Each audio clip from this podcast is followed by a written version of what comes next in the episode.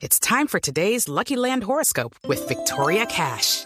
Life's gotten mundane, so shake up the daily routine and be adventurous with a trip to Lucky Land. You know what they say. Your chance to win starts with a spin. So go to LuckyLandSlots.com to play over 100 social casino-style games for free for your chance to redeem some serious prizes. Get lucky today at LuckyLandSlots.com. Available to players in the U.S., excluding Washington and Michigan. No purchase necessary. VGW Group. Void or prohibited by law. 18 plus. Terms and conditions apply. Momento para nuestra sección. Por algo será. Don Álvaro, lo que pasó con Petro en Cúcuta fue un ataque.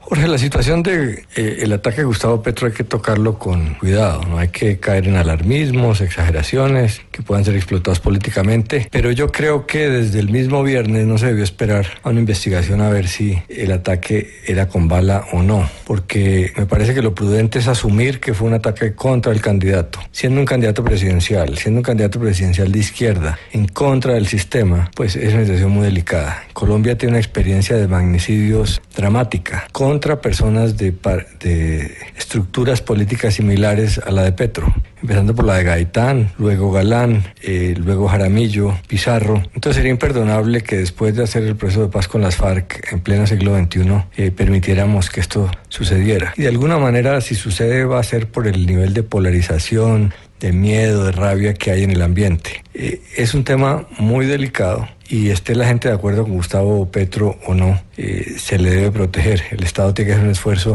enorme. Es explicable que haya alcaldes que quieran oponerse a que eh, Petro haga grandes demostraciones políticas en su ciudad, pero eso no es democrático. Hay que permitir que así sea. Si a Gaitán no lo hubieran asesinado, la historia de Colombia habría sido muy distinta. Muy posiblemente nos habríamos ahorrado ese periodo terrible de la violencia y ese periodo, periodo guerrillero, porque los magnicidios tienen un efecto eh, muy grave sobre las sociedades. No estoy diciendo que eh, lo de Cúcuta fue algo de esas proporciones, pero sí que es un aviso que debe tomarse en cuenta. Una semana antes del asesinato de Luis Carlos Galán en Suacha, había habido un atentado fracasado en Medellín, en la Universidad de Antioquia, eh, al que no se le quiso poner bolas. El candidato Galán levantó la mano, dijo que se trataba de un atentado y no se hicieron esfuerzos por mejorar su seguridad. Eh, no hay que ser alarmistas, pero sería el colmo que a la sociedad colombiana le volviera a pasar algo de este tipo, porque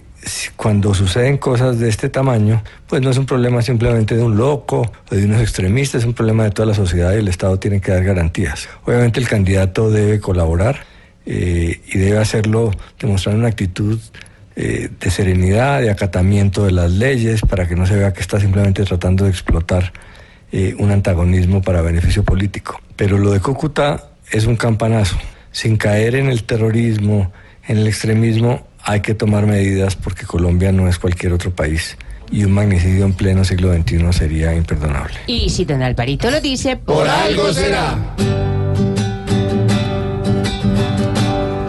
Se requiere poner más cuidado porque muchos van igual que Galán. Y Colombia no quiere otro muerto que por protestar tuvo que volar.